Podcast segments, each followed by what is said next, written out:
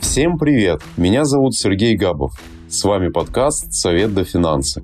В каждом выпуске я веду честный и открытый диалог с финансовыми и инвестиционными советниками из реестра Банка России. Мой опыт частного инвестирования против опыта финансового консалтинга. В подкасте разбираем разные жизненные ситуации, связанные с финансами. Ищем ответ на главный вопрос – что делать с деньгами в это непростое время?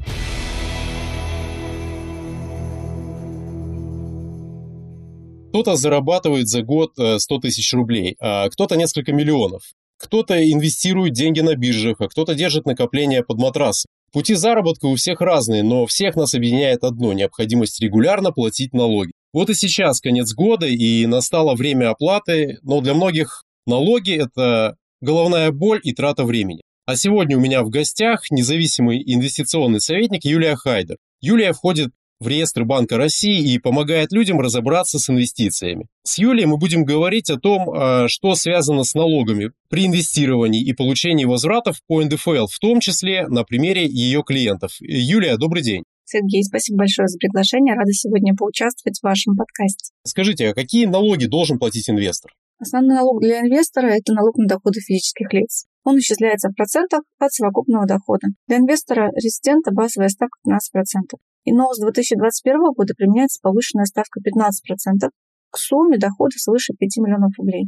То есть при доходе до 5 миллионов рублей платим 13%, а сумма свыше уже 15%. А нерезиденты уплачивают НДФЛ по ставке 30%. Но если мы говорим о брокерских счетах, то не нужно думать, что сумма 5 миллионов рублей относится к сумме проданных активов. Нет, она относится к доходу совершенных операций. То есть, если вы за год продали ценный бумаг на 6 миллионов рублей, а прибыль получили 500 тысяч рублей, то именно с 500 тысяч рублей платится налог 13%. И обычно российский брокер сам считает и удерживает налог. Правильно ли я понимаю, что если доходов никаких не получаешь, то и налогов не платишь, вот с, с точки зрения инвестиций? Конечно, если вы не получили дохода, вы не платите налоги. И еще налоги НДФЛ не платятся с пособий, и налог НДФЛ не уплачивают пенсионерам с полученной пенсии. Брокер, получается, сам подает все декларации и автоматически э, оплачивает это с, со счетов клиента, с брокерских, с торговых счетов. Брокер не подает за инвестора налоговые декларации.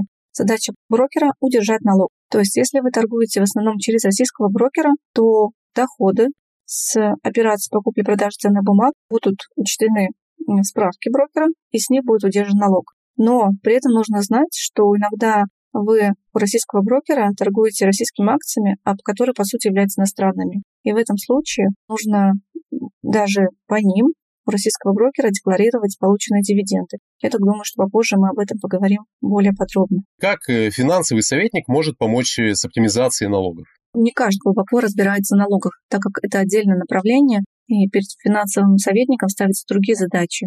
Например, разобраться с финансами, составить личный финансовый план, оптимизировать кредитную нагрузку. Возвращаясь к вопросу о помощи консультанта в оптимизации налогов, она заключается в том, что в декларации будут отражены все возможные льготы и вычеты, на которые вы можете претендовать. Да, вы как инвестор экономите и время, и нервы, в итоге деньги. И если говорить о моем опыте, то я пришла к финансовому консультированию из налогового консультирования. Я уверена, что вопросом декларирования доходов лучше обращаться к налоговому консультанту. И, например, я с 2015 года занимаюсь заполнением налоговых деклараций. У меня 8 лет работы в налоговой. Я практикующий инвестор, поэтому я понимаю и запросы инвестора, и требования налоговой службы, и могу общаться с сотрудниками инспекции на одном языке. С какими ситуациями может столкнуться сегодня инвестор при уплате налогов э, вот в этом году? Год был сложным для инвесторов, так как многие зафиксировали убытки на брокерских счетах и были вынуждены переводить активы от одного брокера к другому. Даже появился такой термин, как инвесторы-кочевники. И если вы относитесь к инвесторам-кочевникам, то у вас могли затронуть следующие проблемы. Но первая большая проблема – это два инвестиционных счета, и с налоговым кодексом запрещено иметь два индивидуальных инвестиционных счета. Поэтому инвесторы потеряли право на налоговые вычеты из-за вынужденного досрочного до истечения трехлетнего срока с даты заключения договора перевода бумаг между счетами ИИС, если не смогли закрыть, условно говоря, прежний ИИС в течение 30 дней.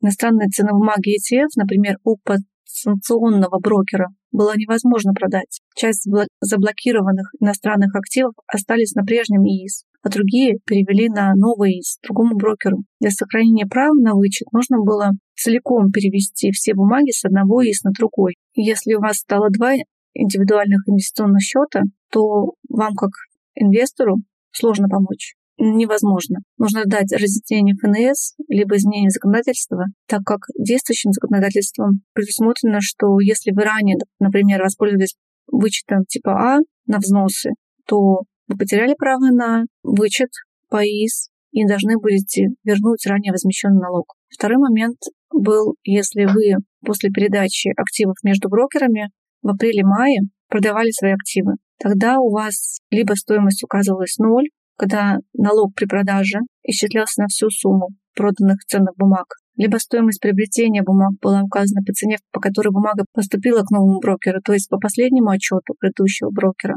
а не по цене покупки. И если говорить примером на цифрах, то, например, если вы 1 февраля 2022 года купили 1000 бумаг Сбербанка за 256 рублей, а продали их в мае за 126 рублей, то при такой операции у вас убыток 139 тысяч рублей. Если ваш новый брокер не учел цену приобретения бумаг, то сумма продажи 126 тысяч рублей. Вам начислен налог 16 тысяч. Итого у инвестора убытки 155 тысяч рублей, 139 убыток от продажи ценных бумаг с убытком, 16 тысяч налог, все вместе 155. И для инвесторов-кочевников нужно обязательно запросить у старого и нового брокера ежемесячные отчеты по операциям, а также запросить в конце года отчеты о финансовых результатах. Они формируются на 31 декабря, то есть это будет 31 декабря 2022 года. Как э, вам удалось э, помочь клиенту в этой ситуации и сколько вы сэкономили денег ему? Чтобы помочь инвестору, нужно будет подавать налоговую декларацию. Но так как налоговый период по НДФЛ один календарный год, то декларацию можно будет подать только по итогам 2022 года, то есть в следующем году. В декларации мы отразим верный расчет стоимости бумаг. Клиент э, вернет излишне удержанный налог 16 тысяч рублей, а сумму убытка мы зачтем по другим операциям у этого брокера. Если у него другой счет, зачтем у другого брокера. Если у другого брокера тоже убыток, мы перенесем этот убыток на следующие периоды, и они уменьшат облагаемую базу в следующих периодах. Ничего не потеряется. Юлия, а что делать вот в простых ситуациях? Например, я купил акции Яндекса, и мне пришли дивидендные выплаты в этом году. Как отчитаться по налогам вот в таком простом случае, когда, в общем-то, простая процедура? Я бы не сказала, что с Яндексом простая ситуация, потому что Яндекс является классическим примером иностранной ценной бумаги, которая торгуется на московской бирже. И дивиденды, полученные от Яндекса, являются доходом, полученным за пределы Российской Федерации. То есть, если акция Яндекса куплена у российского брокера, российский брокер является налоговым агентом, при купле-продаже ценных бумаг, если получен доход, вот с этого дохода российский брокер удержит налог самостоятельно. Но дивиденд считается доходом, полученным за пределами Российской Федерации, и вы должны, как инвестор, этот доход задекларировать. Далее мы должны посмотреть, какая ставка на дивиденды в Нидерландах. Она 15%. В России 13%, в Нидерландах 15%, то мы должны в декларации отразить получение дивидендов, но выплачивать не должны. Но, к сожалению, так было только до 2022 года. С 1 января 2022 года соглашение об избежании двойного налогообложения с Нидерландами расторгнуто, и мы, получив дивиденды Яндекса, должны будем задекларировать и сами второй раз заплатить налог 13%. И такая же ситуация относится к пятерочке, X5 Retail, Виону, который относится к Билайну, если вы хотите узнать сами, является ли компания, которую вы купили, которая торгуется на московской бирже, иностранной либо российской, нужно сначала на сайте московской биржи посмотреть ISIN-код этой бумаги, а затем проверить страну эмитента на сервисе isin.ru. Понятно. А что сделать с налогами за прошлые годы, например, 18-20 год? Если я был инвестором, можно их как-то оптимизировать, эти налоги за прошлые периоды? Максимальная оптимизация налогов была доступна в 19-20-х годах. Я напомню, что налоговая декларация подается за три предшествующих года. То есть сейчас до 31 декабря можно сдать декларацию за 19, 20, 21 год. Максимально можно было оптимизировать налоги за 19-20 год, потому что действовало правило, когда можно было применить вычет ко всем доходам, которые облагаются по ставке 13%. То есть э, в 2019-2020 год сумму удержанного налога на операции с ценными бумагами можно было уменьшить за счет применения стандартного социального имущественного либо инвестиционного вычета. Какие налоговые вычеты сейчас э, вообще доступны клиентам, чтобы не запутаться, в чем разница и какие возвраты можно получить от государства? Любому инвестору доступны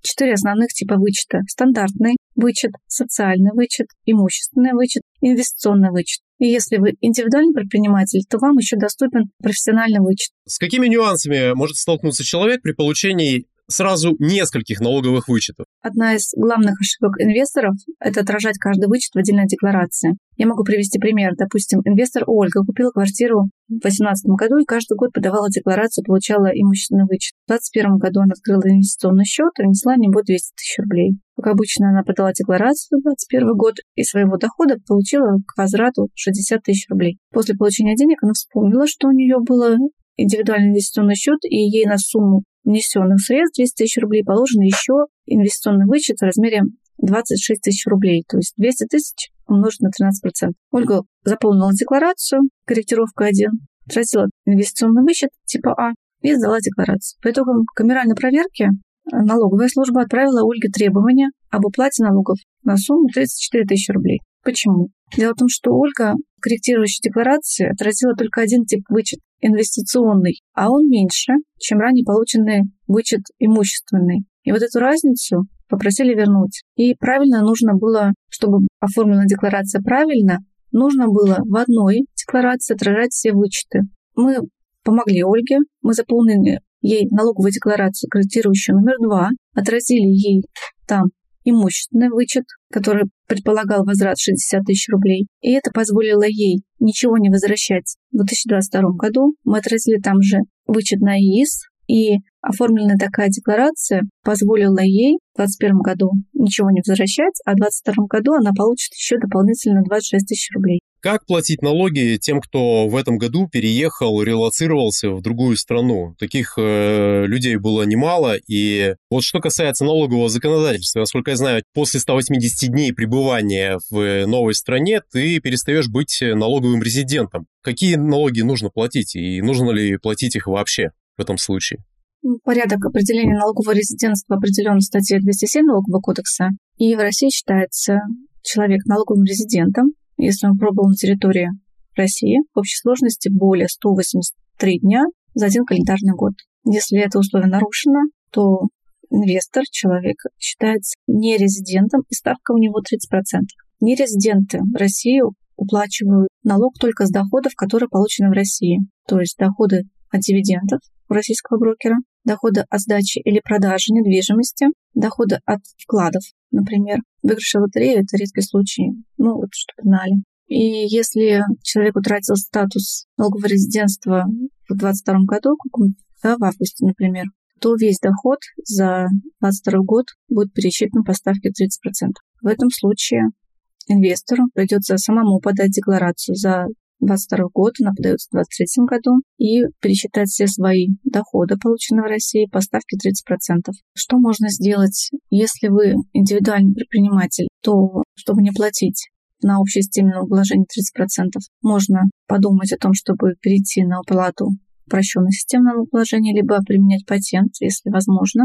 И кроме того, если вы работаете в России, вы можете оформить себе налог на профессиональный доход – это статус самозанятого. Письмом ФНС России еще в 2020 году было доведено разъяснение, что нерезиденты могут быть самозанятыми. Тогда вы будете уплачивать налог по ставке 4% с доходов, полученных от физлиц, и 6% с доходов, полученных от организаций. Хотела добавить следующее, что если вам нужно подтвердить свой статус налогового резидента, то это можно сделать на сайте налоговой. Есть такой сервис сервис.налог.ру слэш НРЕС. Там же на сайте налоговой можно подать заявление о непризнании налоговым резидентом. Такое заявление подается не позднее 30 апреля года, следующего за истекшим периодом. И если вы сомневаетесь, подавать не подавать декларацию, то напомню, что при неверном расчете налога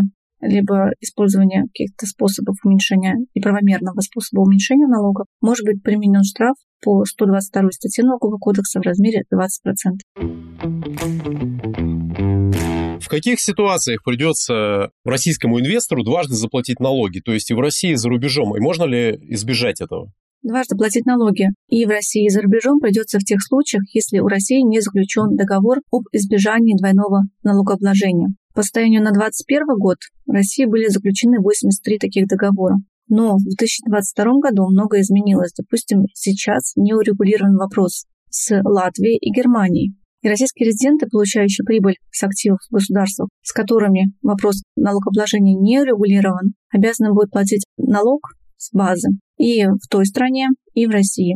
Пока вы налоговый резидент, придется отражать налоговые декларации, а доходы полученные за пределами Российской Федерации, даже если они удержаны в большем размере. И, кроме того, нужно будет отчитываться о открытии счетов в иностранном банке и о поступлениях на эти счета. То есть я правильно понимаю, в случае, если покупаешь какие-то иностранные ценные бумаги или переезжаешь в какую-то страну и там планируешь какие-то активы приобрести, нужно заранее задуматься о том, есть ли двойное налогообложение с Россией или его нет. Да, действительно. Если вы покупаете иностранные ценные бумаги, вы должны посмотреть, какая ставка применяется в отношении этих ценных бумаг. А если вы имеете активы за пределами России, нужно изучать законодательство той страны, в которой у вас есть активы, и посмотреть, есть ли договор об избежании двойного налогообложения. Дело в том, что положения договора об избежании двойного налогообложения, они не универсальные для каждой страны. И в каждом таком договоре есть перечень и виды налогов, которые он регулирует, перечень лиц, которые могут рассчитывать на распространение на себя норм этого документа об избежании двойного налогообложения, условия обложения налоговой базы, сроки действия соглашения и когда порядок прекращает действовать. Я бы могла рекомендовать посмотреть, в какой стране подоходный налог, то есть налог на доходы физических лиц больше. В России он 13% является одним из самых маленьких в Европе например. Юлия, есть ли какой-то простой лайфхак, как человеку платить меньше в этом случае? Без изучения законодательства той страны, где вы получаете основной доход, сказать какой-то совет, который поможет вам сэкономить на налогах, невозможно, потому что в каждой стране свое. Я бы рекомендовала обращать внимание на том, выгодно ли вам оставаться налоговым резидентом России или невыгодно. И от этого уже смотреть, потому что 13% это все-таки небольшая ставка. То есть фактически формула наша сводится к тому, что мы смотрим две цифры, сравниваем и выбираем ту, которая меньше, правильно, в плане налогов. Соответственно, выбираем этот режим. Да, конечно. Мы смотрим, что если мы теряем налоговое резидентство, но при этом у нас основной брокерский счет в России, мы получаем доходы в России, то, конечно, уплачивать налог по ставке 30% нам дорого. Но есть условия, при которых вы оставаясь работая в России, становитесь налоговым резидентом другой страны, тогда, получая доход на иностранную карту, вы фактически не получаете дохода в России, и ваш доход не будет облагаться. Но опять же, нужно смотреть разъяснение, потому что буквально в октябре 2022 года был внесен проект закона, который предусматривает, что в последующем, если вы все равно сохраняете свое рабочее место в России, вы будете платить и налог и в России. К сожалению, крайне сложный вопрос, на этот вопрос невозможно дать универсальный ответ. Юлия, мой знакомый, довольно крупный инвестор и трейдер, не заплатил налоги государству. Это было буквально один раз, два года назад, и на несколько месяцев его уровень жизни серьезно упал, потому что жил он как раз с доходов э, с биржи. Чтобы такого не происходило, что нужно сделать? Довольно простой вопрос, наверное, простой ответ, но довольно жизненная ситуация. Иногда мы просто что-то забываем делать вовремя. Если у знакомого заблокировали счета, первое, что можно сделать, это посмотреть в личном кабинете налогоплательщика акт налоговой проверки. Потому что из акта налоговой проверки можно будет видеть, из какой налоговой базы была сформирована сумма налога к уплате. И потом, в зависимости от обстоятельств, можно будет собрать документы, чтобы уменьшить эту базу за счет применения сольдирования убытков прошлых лет, либо возможных каких-то вычетов, которые не учли, возможно, представление пояснений подтверждающих документов. Только изучив документы, на основании которых были начислены налоги, можно будет э, уменьшить сумму налога, заплатить ее, тогда снимается обстоятельство блокировки счета. Как быть э, со штрафами, пеней? Можно ли уменьшить? Что в этом случае делать, если уже наложили, так сказать, санкции какие-то на вас? К сожалению, на моей практике не было случаев, чтобы инспекция снизила штрафы и пени, если она уже сама доначислила налог. То есть доначисление произошло по инициативе налогового органа. Штрафы и пени можно снизить, если снизить э, саму сумму налога, которую вы не доплатили. Второй момент, если вы понимаете, что вам инспекция выставила требования о даче пояснений, и вы понимаете, что в этих обстоятельствах у вас будет, скорее всего, начислен налог, то до подачи налоговой декларации можно рассчитать сумму налога, заплатить пени с периода э, необходимого для уплаты налога до момента подачи декларации, заплатить сначала пени, потом подать декларации. В этом случае вы избежите штрафа 20% в сумму неуплаченного налога. То есть сначала платим пень, подаем декларацию, тогда мы можем избежать штрафа. Где такие расчеты можно произвести? Тоже в кабинете налогоплательщика это делается или это другой какой-то ресурс? Чтобы сделать расчет сумм, которые подлежат уплате на основании налоговой декларации, мы можем воспользоваться двумя основными способами если делаем самостоятельно. Первый способ – это на сайте в личном кабинете налогоплательщика физлица заполнять налоговую декларацию прямо непосредственно в личном кабинете. Тогда после отражения декларации всех строчек, доходов, расходов, вычетов, вам сразу будет указана сумма налога к уплате. Метод – это использование программного обеспечения, которое предоставляется бесплатно налогоплательщикам. Оно размещено в разделе «Программы» на главной странице сайта ФНС в разделе «Программа TNFL», и тогда вы скачиваете программу и уже на своем компьютере заполняете декларацию и в формате XML уже загружаете ее в личном кабинете налогоплательщика. И далее загружаете уже подтверждающие документы. Это два основных способа бесплатно сделать расчет. Окей. Юлия, а не могли бы дать простые советы нашим слушателям? На что все же обращать э, внимание, если хочешь э, законно платить меньше налогов? Что взять под контроль в этом процессе, чтобы, ну, вспоминаю рекламу, спать спокойно? Из самого простого, если мы говорим про инвестора, то инвестор может в 2019-2020 годах воспользоваться возможностью вернуть удержанный брокером НДФЛ за счет имущественных социальных вычетов и стандартных вычетов. А с 2021 года нужно тщательно собирать все ежемесячные отчеты брокеров, справку о финансовых результатах, НДФЛ у брокера. И в 2021 году 2021-2022 году можно сказать, что для всех налогоплательщиков будет э, лайфхаком это то, что есть упрощенный порядок получения налоговых вычетов. Для этого можно зайти в личный кабинет налоговой в разделе «Доходы и вычеты» и посмотреть раздел «Упрощенные вычеты». Если там стоит какая-то сумма, то заполнив простое заявление в личном кабинете, даже не собирая какие-либо документы, можно заявить сумму к возврату. Проверка будет в упрощенном порядке.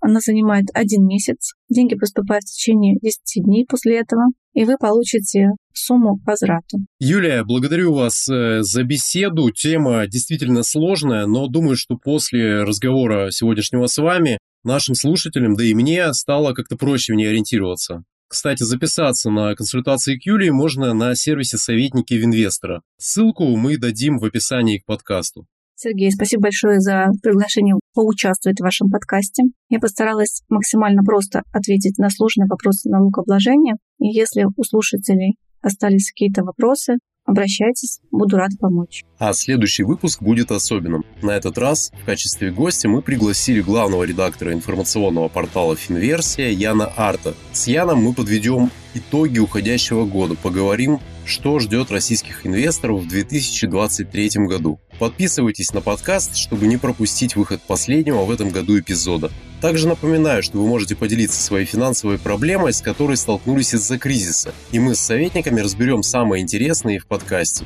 Совет вам до финансы, друзья!